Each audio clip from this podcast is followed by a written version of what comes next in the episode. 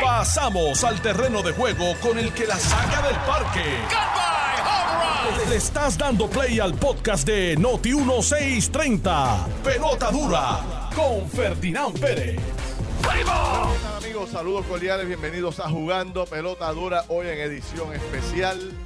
Qué bueno que están con nosotros, saludos cordiales a todo Puerto Rico que está sin duda alguna en alguna gestión dirigida a tener un buen día mañana, ¿no? Eso es así. Tener una mañana, Eso una reflexión de familia y al mismo tiempo, bueno, pues tener un encuentro familiar. ¿Quién en Puerto Rico está preparando un encuentro familiar para mañana? Yo, Muy bien. Así es aquí que todo el supermercado levantó la mano ahora mismo. Señores, bienvenidos a Jugando Pelota Dura. Son las 10 en punto de la mañana. Estamos por Noti 1630, la número uno, fiscalizando a Puerto Rico. Yo soy Ferdinand Pérez y aquí está don Carlos Mercader, listo para hacer su compra.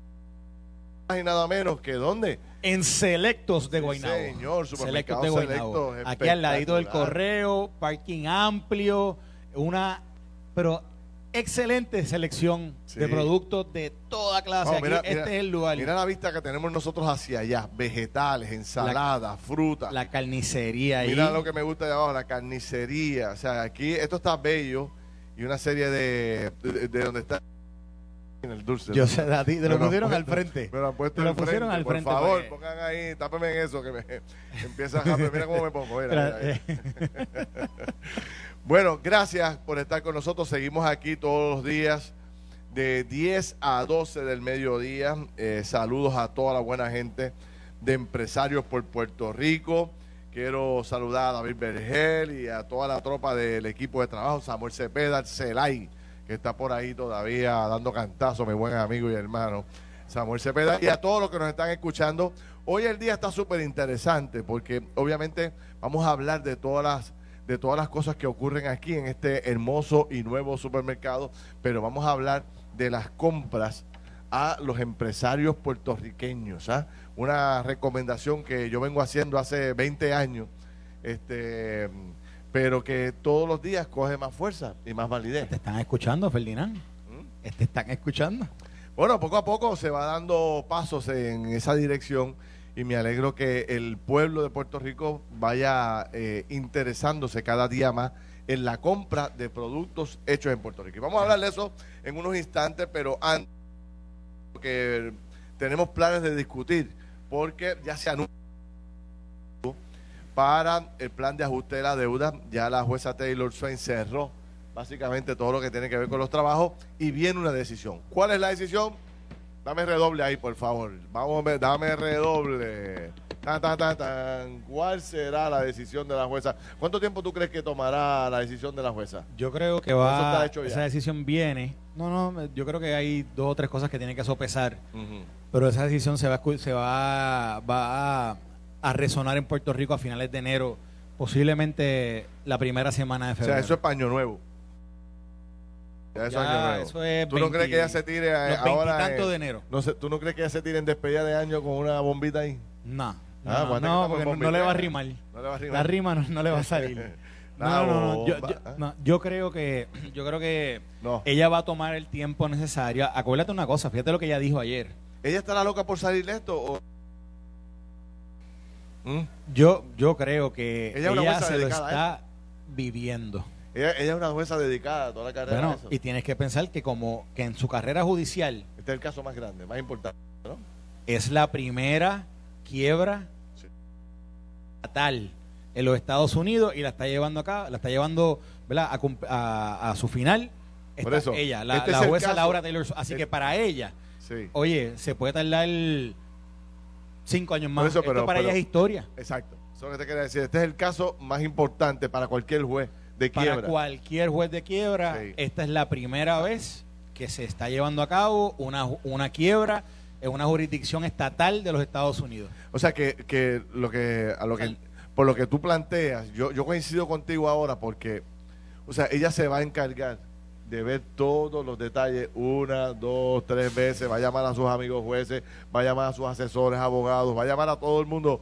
Oye, vamos, cada punto, cada coma, lo va a verificar porque Total. eh, es, el, Oye, es su decisión cumbre. Mira, aquí hay, aquí hay tantas cosas envueltas Y mirándolo de 30 mil pies de altura, lo que acabamos de decir, es la, es la primera quiebra de una jurisdicción estatal que se lleva a cabo eh, y que ella la, la está decidiendo. Así que ya eso de por sí es histórico. Pero entonces, cuando ya bajas de esos 30 mil pies y comienzas a descender y vas entrando en las particularidades que se están dirimiendo en estos momentos, los intereses envueltos. Fíjate lo que dice ella ayer.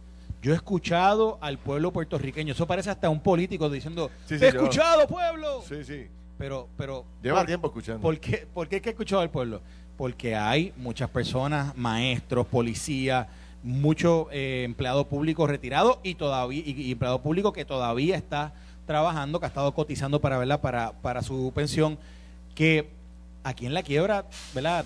Todo lo que pueda suceder de este proceso le puede repercutir en lo que es el futuro de cada uno de ellos. Así que por eso es que es tan importante y, y es tan, yo digo, es esencial que ella no decida solamente por lo que dice el papel y, la, el, y el blanco y negro, sino que decida también que sea empática con el pueblo y con, y con, lo que la gente padece de este proceso, reconociendo que va a cambiar a Puerto Rico para toda la vida. Porque por los próximos 30 años o 30 y pico de años, Puerto Rico entra en un nuevo régimen económico que va a estar sujeto a este plan de ajuste. Sí, señor.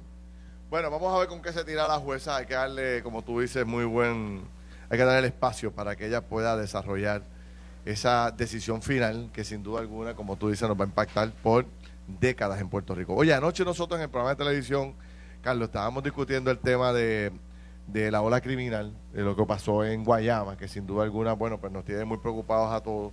Y estábamos hablando también de, la decisión de la Junta de Supervisión Fiscal, que ayer amenaza nuevamente o, o adjudica o le menciona a la jueza mire jueza, eh, todo está chévere menos la ley de retiro digno para los policías. Hay tres leyes que ellos están eh, eh, debatiendo su constitucionalidad. Y, yo decía ayer un poco, parece la, oye, pareciera como que la Junta está encerrada en una, un cuarto, en cuatro paredes y no ve los titulares, no ve en los periódicos, no ve, no ve la televisión, no escucha la radio, cuando hay un pánico en el país, en gran medida fundamentado con, con teoría ¿verdad? Como las que son, los tiroteos en la calle, los asesinatos. Van 45 asesinatos este mes. Entonces, yo decía, esto le cae como un balde de agua fría a todo el esfuerzo que está haciendo el gobierno para tratar de motivar o mantener motivados a los policías en un momento como este, ¿no? Porque sin duda alguna mira, eh, necesitan motivación. La, la, realidad del caso es que el tema de la policía es un tema que viene de mucho tiempo, o sea, un tema que se viene arrastrando a través de los años, que ha llegado a un punto donde es un punto casi como le llama, antes le decía, esto le llaman en los procesos estos de quiebra, procesos estos de, reestructuración, el punto de inflexión o el punto en temas económicos, donde, donde las cosas realmente pueden tomar un giro para bien o para mal. Y yo creo que en este caso la policía ha estado levantando su voz de una forma que anteriormente quizás no lo había estado haciendo y, y de forma correcta, de forma correcta, reclamando algo que es lo correcto, que tú y yo estamos de acuerdo y como tú y yo estamos de acuerdo, también está de acuerdo la señora y está de acuerdo todas las personas que están en el supermercado. Aquí todo el mundo sabe, todo el mundo sabe que a la policía hay que hacerle justicia. Y de momento tú escuchas a la, a la Junta de Control Fiscal que se papean el tema como si fuera como si fuera un hot dog de parque pelota y lo sueltan como si nada y ya, y se acabó. No, mira, esto esa, esa ley no va a ser y se acabó. Y no plantean alternativas cuando aquí también se reconoce Mira, mira lo que pasó esta semana. Ellos enmendaron el plan de ajuste ese de nuevo. Lo han enmendado como dos mil veces. Ahora. ¿Y qué, qué, implica una enmienda? Implica un cambio en los números. Eso quiere decir que esos números pueden ser alterados, esos números pueden ser cambiados y obviamente responsablemente, si se hace un buen ejercicio, se puede identificar los fondos para la policía. Mira, yo, yo o sea, ¿cómo tú crees que le cayó esto a la policía ayer? Fíjate, a mí me sorprendió el, silencio de los policías durante estos días y no es que esté yo reclamando que, hagan nada, pero eh, estos días han sido muy difíciles para el país. Ellos han guardado silencio, las organizaciones eh, que representan a los policías, ahora este golpe que pretende darle nuevamente a la Junta. Eh, o sea, nosotros tenemos que hacer todo lo humanamente posible como gobierno y como país para mantener positivos y este, entusiasmados y motivados a los policías del país. En esta etapa tan importante, donde muchos negocios van a salir a flote, donde toda la empresa privada, sobre todo las empresas puertorriqueñas, están fajados, dando el máximo para que usted pueda conseguir los productos, para que pueda comprar todos los negocios, restaurantes. Tú dime el negocio que sea, está todo el mundo echando el resto. Lo menos que necesitamos nosotros son noticias negativas sobre el crimen en esta etapa del juego. Por lo tanto, hay que motivar a esta gente, tú sabes, en todo el sentido de la palabra, hay que motivar a los policías. ¿Qué pasará? Vamos a ver eh, eh, dice es, la jueza. Es motivación, pero es hacerles justicia. Sí. Se, eh, se puede ser una motivación para los para, para cualquier agente del orden público y a cualquier agente que trabaje en la policía el hecho de que le digan que va a cotizar para un retiro justo, el hecho de que le aumenten el salario, lo, que sea que le, que le anuncien. Pero al final del día son todas medidas de justicia. Justicia a una clase trabajadora que ha dado o que da el, el 100% todos los días ahí en la calle, donde la gente tiene unas expectativas altas de lo que es su trabajo, de lo que es su función en el orden público, más sin embargo, el pueblo, el gobierno no necesariamente le ha hecho justicia a través del tiempo y es momento de hacerle justicia. Es correcto, estoy totalmente de acuerdo. Vamos a ver qué pasa. Este, pronto vamos a hablar con los líderes de la policía a ver qué está ocurriendo. Oye, tengo de invitado hoy a muy buenos amigos eh, que nos nos han invitado hasta acá para compartir con todos ustedes. Y queremos darle la bienvenida a Mayrek Rodríguez, que es la directora ejecutiva de, de Supermercados Selectos. Mayrek, ¿cómo está usted? El, el micrófono. el micrófono. ¿Cómo estás? Buenos días. Muy bien, gracias a Dios. Qué bueno, qué bueno. Háblame de este esfuerzo que ustedes están haciendo y de este nuevo supermercado selecto. ¿Qué, qué tiene, qué tiene aquí todo este selecto para el público que nos está escuchando? Bueno, este año se celebra la sexta edición del miércoles naranja, así que estamos celebrando nuestro apoyo a la economía local, a los empresarios locales, que representan el 96% de los comercios de este país. 96. Así que el 96, según un estudio realizado por estudios técnicos, así que para nosotros es sumamente importante hacer esa exhortación primero que nada, que apoyemos el comercio local en estas Navidades, que son lo que hemos, nos hemos mantenido aquí, ¿verdad? Dando la batalla y cumpliendo con todas las exigencias del COVID que nos ha traído. Eh, hay que apoyar lo nuestro. Hay que apoyar lo nuestro. Yo creo que es bien fácil escoger un empresario local. Sí, señor. Primero lo nuestro. Seguro. Este Supermercado Selecto en Guaynabo abrió hace poquito, así que estamos inaugurando nuestras facilidades. Tiene un excelente deli, una comida riquísima para todos los residentes del área de Guaynabo. Estacionamiento amplio, Ferdinand, que eso, ¿verdad? Y seguro, al lado del correo de Guaynabo. Los invitamos a todos a que se den paso y prevén de nuestra rica cava para estas fiestas navideñas. Bien, ay, yo no la he visto. Se acaba está al lado izquierdo. Vamos para allá. Este, ahorita damos un tour por el supermercado. Hay que, hay que dar un tour, hay que dar un tour, así que... Lo vamos a hacer ahorita. Ahorita nos vamos a ir con el Facebook y vamos a ir por todo con nuestra cuenta de Facebook, en, que, que, aprovecho para saludar a toda la gente que está conectada ahora mismo, el Facebook de Noti1 y el Facebook de Jugando Pelota un poco para que conozcan esta maravilla de supermercado. Así que estamos aquí para, eh, para servir a la comunidad de Guaynabo y áreas adyacentes. También contamos con una farmacia recetario, ¿verdad? Que llevaba muchos años aquí cuando esto era... Sí, hace mucho tiempo. En el lado izquierdo la vas a ver cuando esté dando el tour. Recetario eh, 24-7, ¿verdad? Aquí para servicio de todos los residentes del área de Guaynabo. Y esto va a abrir de, obviamente de lunes a domingo, ¿correcto? De lunes a domingo, correcto. Y los horarios hasta las 9 por ahí. 7, 7 a 10. 7 a 10, muy correcto. bien. Te pregunto, ¿cómo, ¿cómo lo han podido hacer, verdad? Este, la verdad que esto es maravilloso y veo tantos empleados. Eh, el reto de reclutar la gente, que es el reto grande ahora, ¿lo han podido manejar? ¿Cuánta gente tienen trabajando aquí ya? Ahora mismo la plantilla es de 110 empleados aproximadamente. 110 Necesitamos más empleados, así que hacemos un llamado, tenemos que levantar el país y lo hacemos con Tienes 110, pero necesitas más manos Necesito más, claro que sí. Necesitamos muchas más manos que nos ayuden a servir en las cenas puertorriqueñas, ¿verdad? Y llevar lo más importante. Porque mientras todo el mundo estuvo en la casa, los supermercados nos mantuvimos abiertos para poder, toda esa gente que estaba trabajando desde la casa, ¿verdad? Que sus compras aumentaron, los niños. Así que es importante que el puertorriqueño sepa que estamos buscando, ¿verdad? Este, diferentes posiciones y que estamos disponibles aquí en Selecto Guaynabo. ¿Cuántos selectos ya hay a través de todo Puerto 39 supermercados. 39 supermercados. todos de, dueños puertorriqueños. Son dueños independientes, que se unen bajo la marca de supermercados selectos para crear ¿verdad? una de las la segunda cadena de poder local más importante del país. Qué, qué bueno, tremenda historia. Así que llevamos 43 años. 43 años. Y yo me imagino que ustedes, por ser la industria local y todo el esfuerzo. Ya es 38, me dijiste, ¿verdad? 39. 39 tiendas. ¿Esta es la 39? Eh, sí, esta es la 39, la, última, que abrimos, correcto. Ok, te pregunto, ¿ustedes han hecho echado el resto, imagino, para comprar una cantidad significativa de productos locales, ¿no? Nosotros, nosotros compramos y apoyamos productos hechos en Puerto Rico. Tenemos una campaña en nuestros shoppers diariamente, del, identificamos el producto que es local, para que la gente también se le haga más fácil saber que eso es un producto que se hace aquí, que se produce aquí y que es hecho por manos puertorriqueñas. Más ustedes tienen también productos de Selecto.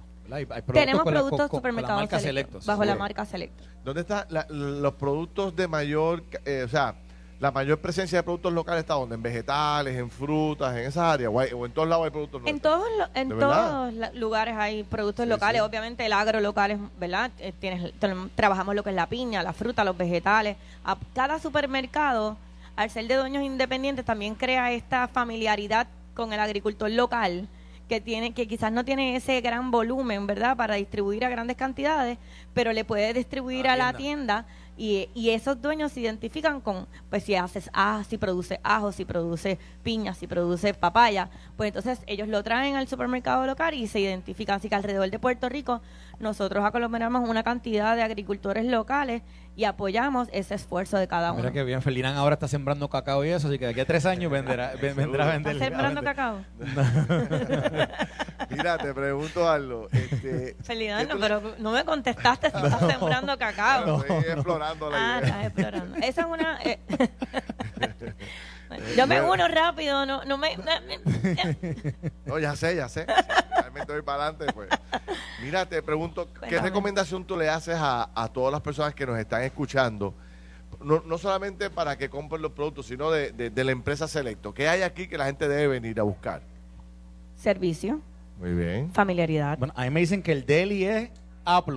El deli es A+, las frutas y vegetales son A+, y te tengo que decir que Selecto se identifica por ser el rey de las carnes. Ah, ¿de verdad? Así que sí. El rey de las carnes. Desde bueno, 1978. Pues el rey de las carnes. El rey de las carnes. Yo voy a pasar por allí ahora. Bueno, pasa por allí. a ver Tú ve con el dueño.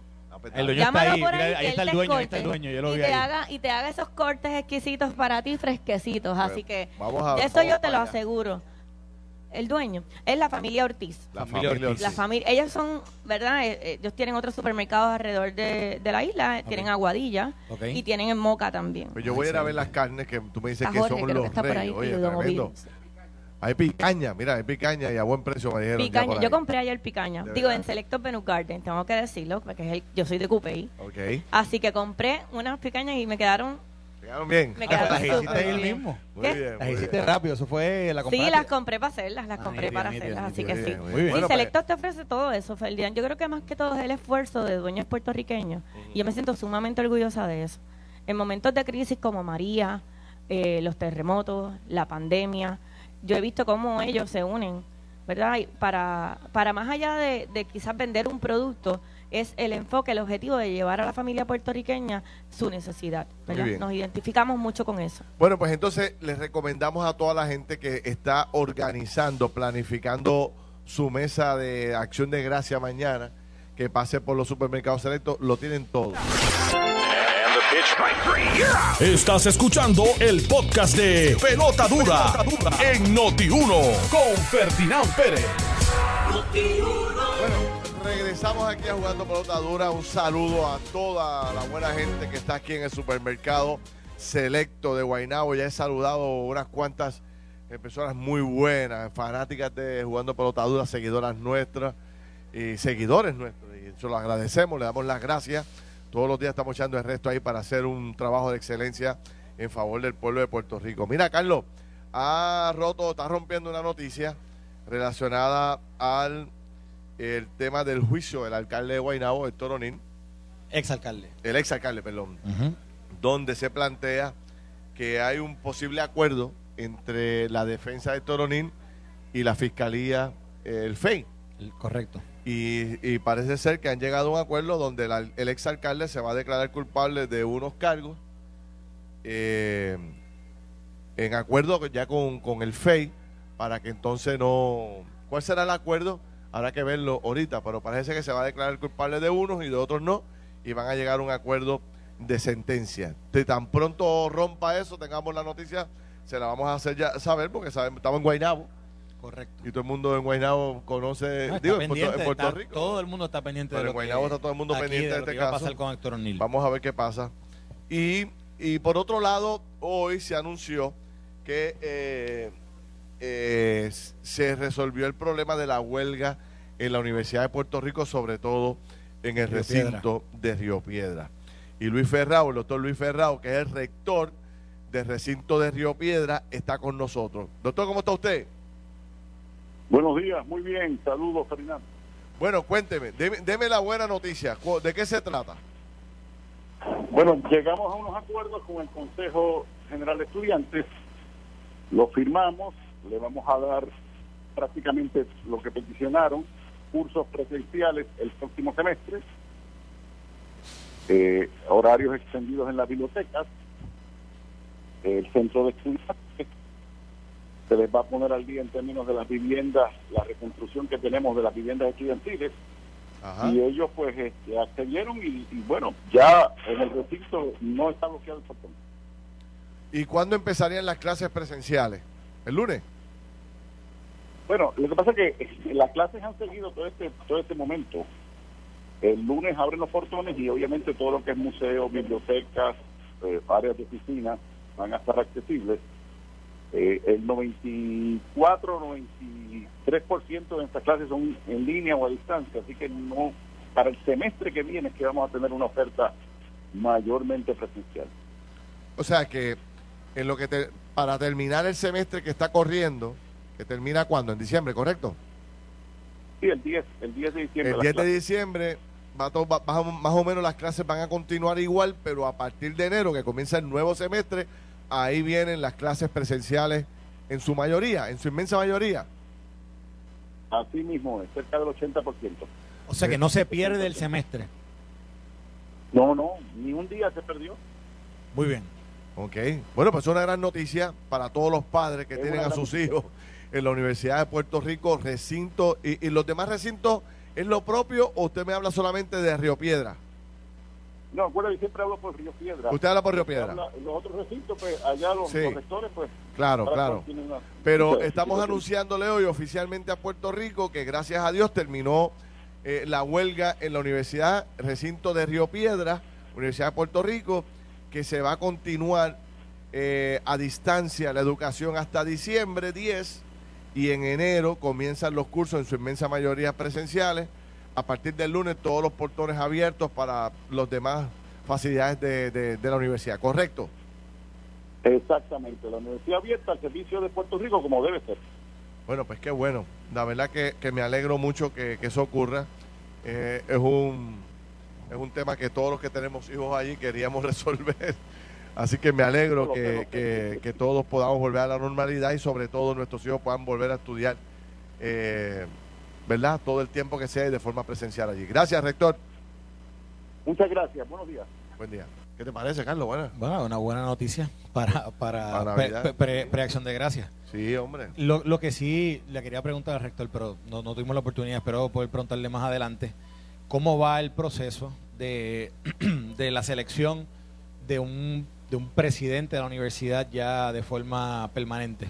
Sabes que la que está ahora está de forma eh, temporera o de forma interina y, sería interesante dejar, dejarle saber a todo el pueblo cómo va ese proceso de selección y, cómo ve la universidad, ¿verdad? Ahora eh, con todo lo que ha estado pasando más recientemente, cómo ve la universidad su, ¿verdad? su futuro inmediato y plazo. Mira, oye, nosotros no estamos listos para hacer aquí una, una, una, sesión especial de autógrafo. y eso va a empezar ahora. eso va a empezar ahora, señores. Todas, señores, a, todas las personas que están aquí, hagan fila, que llegó, señores y señores, llegó el hombre que más autógrafo coge en Puerto Rico, don Manolo Cide. Ya empezó, mira, ya empezó ahí, las fotos y todo. El secretario de Desarrollo Económico. Vamos, oye, vamos a recordar viejos tiempos aquí, ¿verdad? Eso es así. Qué bueno, con Manolo aquí ponernos al día que hace tiempo que no estábamos los tres juntos. No, yo, yo, yo te diría que, bueno, de las últimas veces que estuvimos así en un programa juntos fue hace casi como un año. Sí, sí, sí. Hace como un año, desde que el secretario ha venido por teléfono y eso, pero, pero así presencial Yo creo que esta es la primera vez después de un año, así que qué bueno que, que se va a sentar con nosotros para hablar de lo que está pasando en todo lo que respecta al desarrollo económico en Puerto Rico, el secretario de Desarrollo Económico, don Manolo Sidre. Muy bien, que ha apoyado todo este esfuerzo de, de, de, la, de comprar los productos hechos en Puerto Rico y de, de apoyar ¿sí? a todas las empresas este, puertorriqueñas. Tú sabes que, eh, Carlos, yo hoy, eh, cuando escuché este tema, digo, no sé si decirlo o no, pero no quiero lucir aquí como, como medio arrogante. Oye, tenemos que leer algo, no, no lo leímos. lo leímos ahora. lo leímos ahora. Pero este, yo traje hoy un documento que eh, Samuel Cepeda conoce muy bien, que es un documento con el cual yo trabajé cuando era legislador, que se llama, es una ley de apoyo a la industria puertorriqueña. Estaba buscando, yo, yo sé que yo hice algo, pero no me acuerdo bien. Oye, y lo conseguí. Y entonces en aquel momento se planteaba la idea, don Manolo bienvenido. En aquel momento se planteaba la idea de lograr que todas estas grandes empresas que están en Puerto Rico, empresas extranjeras sobre todo, en vez de, eh, estábamos buscando la forma de cómo sustituir, o sea, sustituir la importación. ¿Cómo logramos que en vez de importar reducir la importación para que para la gente comenzara a, consumir lo local? Sí, y entonces recuerdo de una ley que aprobamos pues, que le daba un incentivo a estas empresas, creo que era el 25%, está el documento por ahí, no sé dónde caramba lo puse. Y, y eso probó, eh, eh, en aquellos tiempos empezó a demostrar un interés mucho más grande de estas grandes empresas en comprar aquí lo que se manufacturaba aquí. ¿Por qué? Porque, porque bueno, pues les reducía significativamente el costo de producción a ellos comprando productos locales. No sé qué, qué ha pasado con esa ley, me imagino que la habrán enmendado dos o tres veces, no sé, o si todavía estará en vigor, pero nosotros llevamos años en Puerto Rico, y digo no yo, sino mucha gente trabajando en esta dirección, y yo creo que ya ha llegado el momento, eh, el país entero tiene plena conciencia de esto. Es cuestión de que sigamos con esta campaña, eh, logrando que la gente se convenza aún más. Mira, mira lo que yo te iba a decir. Nosotros estuvimos la semana pasada con Pepito Pérez allá en Calle. ahora estuvimos, ahora venimos aquí hoy aquí a Selecto. Y cuando venimos, y cuando uno mira eh, la oferta que hay en los diferentes supermercados, tú te das cuenta que hay una sinergia mucho mayor entre el productor local y también quien, quien, ven, quien vende al detalle o el por mayor, en el caso de Pepito Pérez, pero, pero quien, quien vende las góndolas, etcétera, tiene a su, a, su haber accesible un número mayor de productos locales y eso definitivamente tiene que, tiene que estar detrás de, de alguna de estas iniciativas que tú mencionas. Lo que yo creo que es positivo para tanto para el productor local, obviamente, como para el consumidor que consume productos locales frescos que vienen de aquí mismo de Puerto Rico. Ahora, yo creo que la gran pregunta que ah, lo hacíamos en Calle y la hago aquí también y quizás ahora con, con el secretario de Desarrollo Económico podemos hablar un poco de esto. ¿Tenemos la capacidad para que esa producción local se mantenga continuamente creciendo y con disponibilidad del producto? Y pregunto esto porque sabes que con el, la crisis que hay en el tema del el transporte, eh, de la logística, de, de, entre ¿verdad? de los diferentes puertos a través del mundo, evidentemente el producto local hoy día es más importante que nunca. Y la pregunta es si, si los productores aquí en Puerto Rico tienen la capacidad de producir continuamente para estar llenando, ¿verdad? Las góndolas y, cumplir con la necesidad que hay en el, consumidor del día a día. Esa es la pregunta y yo creo que yo hacia eso deberíamos ir enfocando los esfuerzos porque dime tú si no es mejor oportunidad que en esta cada hora para que el productor local pueda llevar de, la, de su finca aquí a la góndola su producto. Sí, señor. Don Manolo Sidre, ¿cómo está usted? Estoy bien contento, de verdad, de, estar con ustedes aquí hoy y verlos ustedes dos juntos, ¿verdad? Porque el, hijo pródigo regresó. Sí. Tú sabes que para mí es importante. Y, yo quiero empezar, eh, Ferdinand y, y, Carlos, con una anécdota de este supermercado. Okay. El dueño de este supermercado fue mi vendedor de Northwestern Selecta hace 43 años atrás, Ovidio Ortiz. De verdad. allí, allí está. Ovidio es amigo mío de muchos años y, está igualito, igual de gordo que siempre estuvo, está igual. Pero lo que es importante de Ovidio es el proceso en que Ovidio evolucionó en su vida. de un origen humilde, de un vendedor excelente, a un empresario y sobre todo él y yo tenemos más o menos la misma edad que continúa haciendo cosas por Puerto Rico. Y ese es el elemento diferenciador del negocio puertorriqueño. ¿Por qué? Porque el negocio puertorriqueño no tiene a dónde ir. Así que se tiene que desarrollar internamente. Y Ovidio no viene de Carolina, ni Ovidio viene de San Juan, Ovidio viene de Morovi. Así que es un ejemplo del tesón, de la dedicación del empresario puertorriqueño, aún en la adversidad. Sí. Así que me, siento honrado de estar aquí. Cuando supe que iba a venir para acá, pues me alegré mucho. De verdad y, que sí. Y me contaba Ovidio que, por ejemplo, las otras dos tiendas que tienen, las corren sus hijos. O sea, que esto es un negocio de familia. Y su hermano tiene otra. Tiene, creo que tienen dos, ¿verdad, Ovidio? Edwin tiene dos. Dos más. Eh, eh. O sea, que esto da gusto ver cómo empresarios puertorriqueños pueden crecer, expandirse y que la familia puertorriqueña, la familia de ellos, sean los que lideren el proceso. Hay un de estos, de estos procesos de recuperación que dice que si no vas a hacer nada, no te lamentes.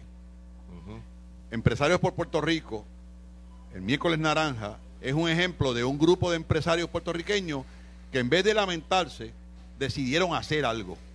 Un elemento diferenciador. Mira lo que han hecho, la gente no, no piensa esto realmente. Madrugaron al Viernes Negro Sí. Lo madrugaron. Correcto. Porque empezaron miércoles y el viernes el viernes, número uno. Número dos, le dieron un color mucho más atractivo que el color negro, porque como que negro parece como de misterio o algo así. Y número tres, y no menos importante, lo hicieron tan amplio que desde una ferretería hasta un supermercado participa con una farmacia, etcétera. Así que eso es reinventarse. Y yo, y en mi posición de secretario de Desarrollo Económico, quiero establecerlo bien claro, yo no tengo ningún problema con la inversión foránea, al contrario, pienso como los chinos cuando usted le pregunta a un chino, que es la fábrica del mundo, si quieren atraer inversión foránea, el chino le dice que sí. ¿Por qué? Por dos cosas importantes, Ferdinand y Carlos. Número uno, porque crea empleo. Y número dos, y no menos importante, porque aprendemos de ello. Claro. Y lo mejoramos. Y eso es el ejemplo de lo que está de este, de este esfuerzo del día de hoy. Tú sabes que, eh, eh, trayendo un tema a colación, eh, siempre se nos ha dicho, Manolo, que nosotros importamos eh, qué sé yo, el noventa y pico por ciento, no sé qué número exacto será. 87%. 87% de, de básicamente lo que consumimos, ya sea de alimentos, más productos, equipos, etcétera. Entonces, sin embargo, por otro lado se nos dice que el noventa y pico por ciento de las empresas en Puerto Rico son empresas puertorriqueñas. ¿Cómo podemos lograr, Manolo, que se hagan más cosas en Puerto Rico? Mira, yo voy a contestarte eso con una, un reto al boricua. El hombre más rico de Corea del Sur fabrica carros Hyundai. El hombre más rico de, Corea del Sur fabrica carros Hyundai. Posiblemente de las personas más ricas en Puerto Rico importan productos a Puerto Rico. Es un elemento diferenciador que nos reta a cómo lo podemos convertir en una sociedad productiva productiva desde la toalla de un cuarto de un hotel hasta los elementos básicos de la alimentación, entre muchos otros. Me podrán decir, oye, es que la isla 100 por 35, Singapur es cuatro veces menor que nosotros y es la octava economía del mundo. Así que eso no es excusa. Lo que pasa es que nosotros tenemos que embarcarnos todos, todos los puertorriqueños, el gobierno, la legislatura, los sistemas, en hacer a Puerto Rico competitivo. ¿Y qué es competitivo? ¿Qué es eso? Una energía económica y de calidad, que es competitivo, no una sobreregulación que lo que hace es ahogar, que es competitivo, un permiso ágil que se consiga rápidamente, que es competitivo, un sistema de incentivos de vanguardia, que es competitivo, una educación de clase mundial, que es competitivo, una conectividad y una logística, eso es lo que tenemos que aspirar para que entonces empresarios como Video, como Edwin, como muchos otros, establezcan su negocio en Puerto todo eso estamos atrás. Yo no quiero decir atrás, yo creo que, yo creo que el, third round de la industrialización de Puerto Rico empezó ya. Y lo vamos a lograr y vamos a ayudar a que así sea, mejorando la competitividad del país. Y traigo esto a la mesa, Ferdinand, y, y aprovecho la oportunidad, porque si hay alguien que realmente defiende los derechos de un trabajador, son los patronos. Porque sin ellos no pueden hacer nada. ¿Y en estos tiempos más? Pero, hey, ojo al pillo, tenemos que tener cuidado no, no nos apresuremos a hacer algo a mitad cuando tenemos la oportunidad de hacerlo bien. Y me refiero específicamente a la reforma laboral. La reforma laboral, todavía nosotros no sabemos cuál es el impacto de los 850 en enero. No lo sabemos. Y a quien va a perjudicar mayormente es a este pequeño y mediano comerciante que está aquí hoy. Porque este negocio, aunque se ve grande y majestuoso, para efectos de, definición es un pequeño y mediano empresario. Así que el llamado que hace el Departamento de Desarrollo Económico, y me atrevo a decir que es la posición que, que todos quisieran estar, es que nos sentemos todos en la misma mesa, sin protagonismo, sectores por sectores y nos sentemos con el compromiso de hacer una legislación laboral de vanguardia que atienda las necesidades del trabajador, pero que también atienda la realidad del patrono. Manolo, una persona que quiera producir, que tú ahora dijiste, una persona que quiere producir y quiere, quiere ser el hombre más rico de Puerto Rico, imitando lo que hace el más rico de Corea del Sur, como tú mencionaste en tu ejemplo. Esto fue el podcast de Noti1630. Pelota dura con Ferdinand Pérez. Dale play a tu podcast favorito a través de Apple Podcasts, Spotify, Google Podcasts, Stitcher y notiuno.com.